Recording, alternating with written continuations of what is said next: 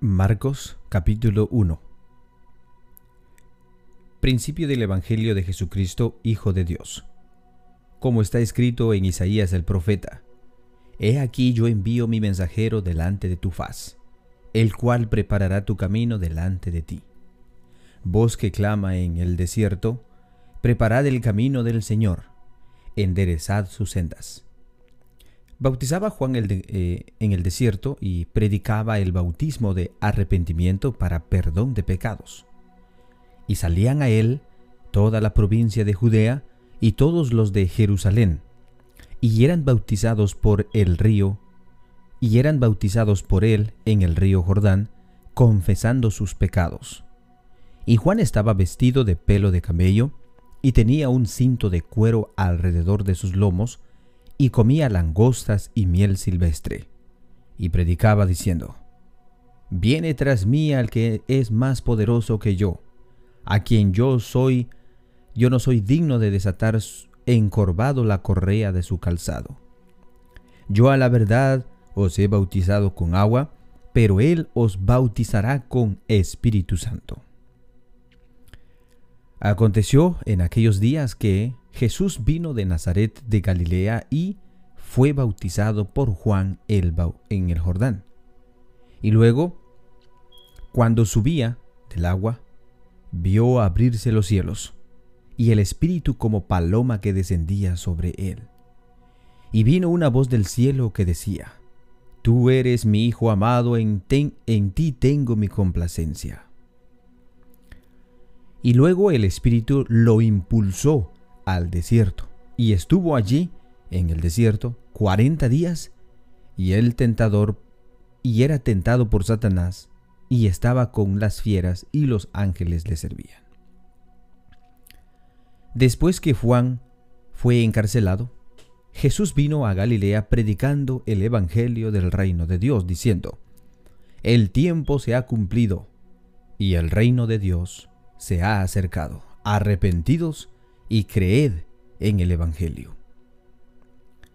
Andando junto al mar de Galilea, vio a Simón y a Andrés, su hermano, que echaban las redes en el mar porque eran pescadores. Y Jesús les dijo, Venid en pos de mí, y haré que seáis pescadores de hombres. Y dejando luego sus redes, le siguieron.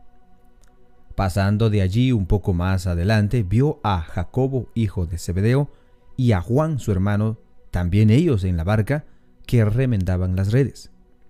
Y luego les llamó y dejando a su padre Zebedeo en la barca con los jornaleros, le siguieron. Entrando en Capernaum a los días de reposo, entrando en la sinagoga, enseñaba. Y se admiraban de su doctrina porque les enseñaba como quien tenía autoridad y no como los escribas pero había en la sinagoga de ellos un hombre con espíritu inmundo que dio voces diciendo, Ah, ¿qué tienes con nosotros, Jesús Nazareno? ¿Has venido para destruirnos? Sé quién eres, el santo de Dios. Pero Jesús le reprendió diciendo, Cállate y sal de él. Y el espíritu inmundo, sacudiéndole con violencia y clamando a gran voz, salió de él y todos se asombraron de tal manera que discutían entre sí, diciendo, ¿qué es esto? ¿Qué, qué nueva doctrina es esta que con autoridad manda aún a los espíritus inmundos y le obedecen? Y muy pronto se difundió su fama por toda la provincia alrededor de Galilea. Al salir de la sinagoga vinieron a casa de Simón y Andrés con Jacobo y Juan y la suegra de Simón estaba acostada con fiebre, y enseguida le hablaron de ella. Entonces él se acercó, y la tomó de la mano y la levantó. E inmediatamente le, le dejó la fiebre, y ella le servía. Cuando llegó la noche, luego que el sol se puso, le trajeron todos los que tenían enfermedades y los endemoniados y toda la ciudad se agolpó a la puerta, y sanó a muchos que estaban enfermos de diversas enfermedades, y echó fuera muchos demonios, y no dejaba hablar a los demonios porque le conocían. Levantándose muy de mañana, siendo aún muy oscuro, salió y se fue a un lugar desierto, y allí oraba. Y le buscó Simón y los que con él estaban, y hallándole le dijeron, Todos te buscan. Él les dijo, Vamos a los lugares vecinos para que predique también allí, porque para esto he venido. Y predicaba en las sinagogas de ellos en toda Galilea, y echaba fuera los demonios. Vino a él un leproso rogándole e hincaba la rodilla le dijo, Sé quién eres, pues, ¿puedes limpiarme? Y Jesús, teniendo misericordia de él, extendió la mano y le tocó y le dijo, Quiero, se limpió. Al instante la lepra se fue de aquel y quedó limpio. Entonces encargó rigorosamente y le despidió luego y le dijo, mira, no digas a nadie nada, sino ve, muéstrate al sacerdote y ofrece por tu purificación lo que Moisés mandó, por testimonio a ellos. Pero ido él, comenzó a publicarlo mucho y a divulgarlo el hecho, de manera que ya Jesús no podía entrar abiertamente en la ciudad, sino que se quedaba fuera en los lugares desiertos y venían a él de todas partes. Marcos capítulo 2 Entró Jesús otra vez en Capernaum después de algunos días y se oyó que estaba en casa. E inmediatamente se juntaron muchos de manera que ya no cabían ni aún en la puerta y les predicaba la palabra. Entonces vinieron a él unos trayendo un paralítico que era cargado por cuatro y como no podían acercarse a él a causa de la multitud, descubrieron el techo de donde estaba y haciendo una abertura, bajaron el lecho en que yacía el paralítico. Al ver Jesús la fe de ellos, dijo al paralítico, Hijo, tus pecados te son perdonados. Estaban allí sentados algunos de los escribas, los cuales cavilaban en sus corazones. ¿Por qué habla éste así? Blasfemia dice, ¿quién puede perdonar pecados sino solo Dios? Y conociendo luego Jesús en su espíritu que cavilaban de esta manera dentro de sí mismos, les dijo, ¿por qué caviláis así en vuestros corazones? ¿Qué es más fácil decir al paralítico, tus pecados te son perdonados o decirle, levántate, toma tu lecho y anda? Pues para que sepáis que el Hijo del Hombre tiene potestad en la tierra para perdonar pecados, dijo al paralítico, a ti te digo, levántate, toma tu lecho y vete a tu casa.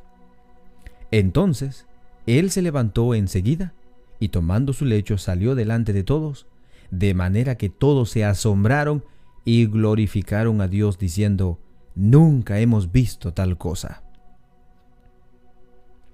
Después volvió a salir al mar y toda la gente venía a él.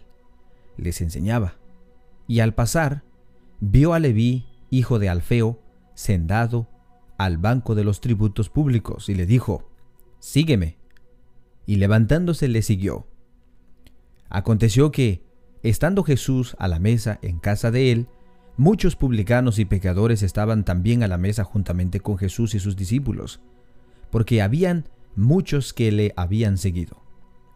Y los escribas y los fariseos viéndole comer con los publicanos y con los pecadores, dijeron a los discípulos, ¿qué es esto, que él come y bebe con los publicanos y pecadores? Al oír esto Jesús les dijo, los sanos no tienen necesidad de médico, sino los enfermos. No he venido a llamar a justos, sino a pecadores. Y los discípulos de Juan y los de los fariseos ayunaban y vinieron y le dijeron, ¿por qué los discípulos de Juan y los de los fariseos ayunan y tus discípulos no ayunan? Jesús les dijo, ¿acaso puede lo que están los que están de bodas ayunar mientras está con ellos el esposo? Entre tanto que tienen consigo al esposo, no pueden ayunar. Pero, pero vendrán días cuando el esposo les será quitado, y entonces en aquellos días ayunarán. Nadie pone remiendo de paño nuevo en vestido viejo, de otra manera el mismo remiendo nuevo tira de lo viejo y se hace peor la rotura. Y nadie echa vino nuevo en odres viejos, de otra manera el vino nuevo rompe los odres y el vino se derrama y los odres se pierden. Pero el vino nuevo en odres nuevos se ha de echar. Aconteció que al pasar él por los sembrados un día de reposo, sus discípulos, andando, comenzaron a arrancar espigas. Entonces los fariseos le dijeron, mira, ¿por qué hacen en el día de reposo lo que no es lícito? Pero él les dijo, ¿nunca leíste lo que hizo David cuando tuvo necesidad y sintió hambre, él y los que con él estaban, cómo entró en la casa de Dios, siendo Abiatar sumo sacerdote, y comió los panes de la proposición, de los cuales no era lícito comer sino a los sacerdotes, y aún dio a los que con él estaban? También les dijo, el día de reposo fue hecho por causa del hombre, y no el hombre por causa del día de reposo. Por tanto, el Hijo del Hombre es Señor aún del día de reposo.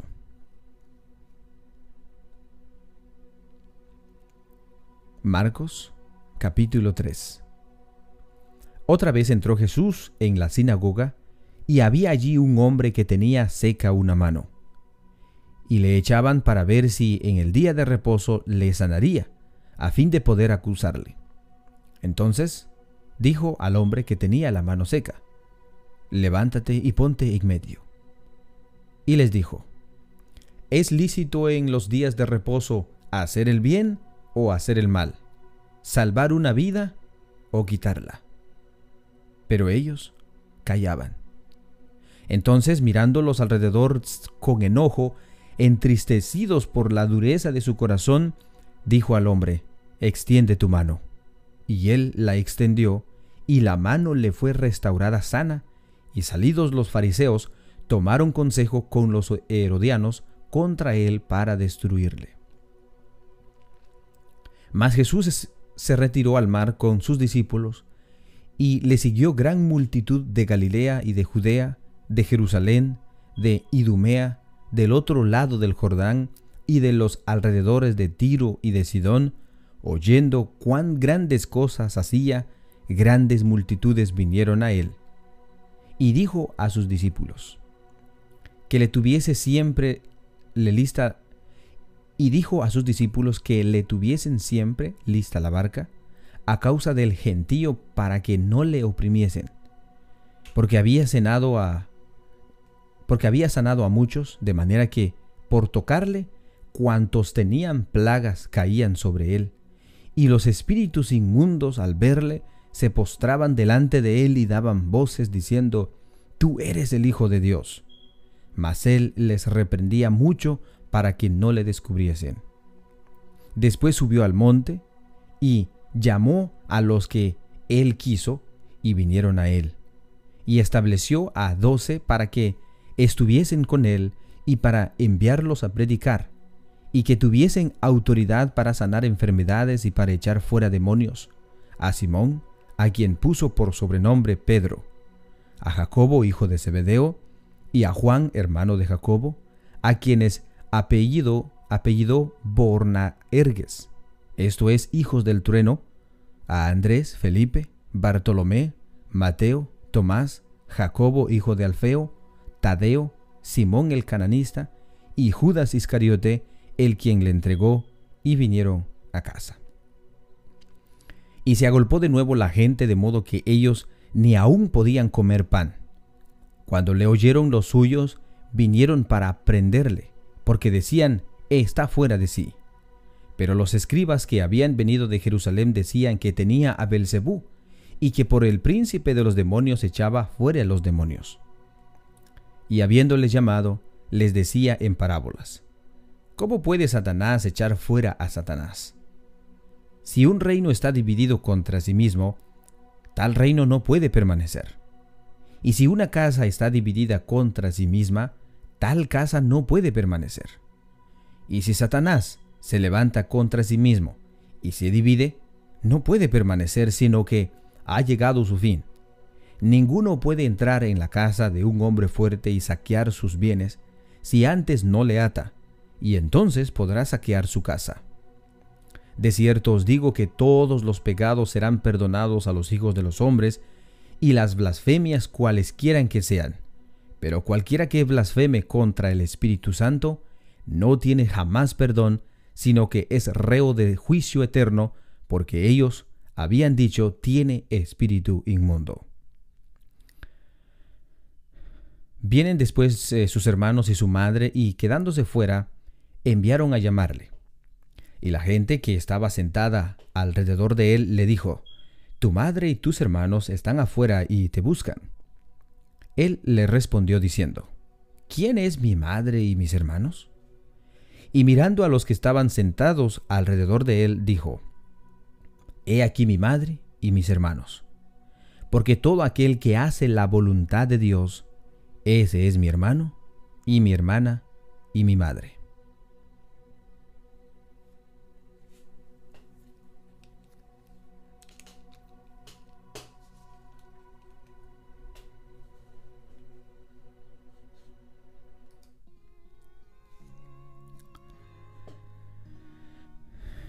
Hemos llegado al final de nuestra lectura bíblica, hermanos, y qué bendición. Este, mm, hay muchas cosas que nosotros aprendemos en su palabra. Y bueno, em, esto nos ayuda siempre a, reafirmar nuestra fe. Y por supuesto, eh, hay muchas cosas ahí que pues nuestro Señor Jesucristo hizo y es importante que nosotros creamos que eso así pasó. Este. Mm, espero, hermanos, que tengan un buen día. Que Dios los bendiga. Y recuerden siempre de encomendarse en las manos de Dios. Que Él sea el quien nos ayude siempre a vivir día a día. Recuerden que el Señor Jesús nos enseñó que cada día tiene sus propios problemas y por lo tanto preocuparse por el pasado, preocuparse por el futuro no, no, no es de sabios hacerlo, sino es de enfrentar el día de hoy. Eh, y estar agradecidos por el día de hoy también. Bueno, espero que tengan un buen día. El día de mañana continuaremos con nuestra lectura bíblica. Pasa a vosotros.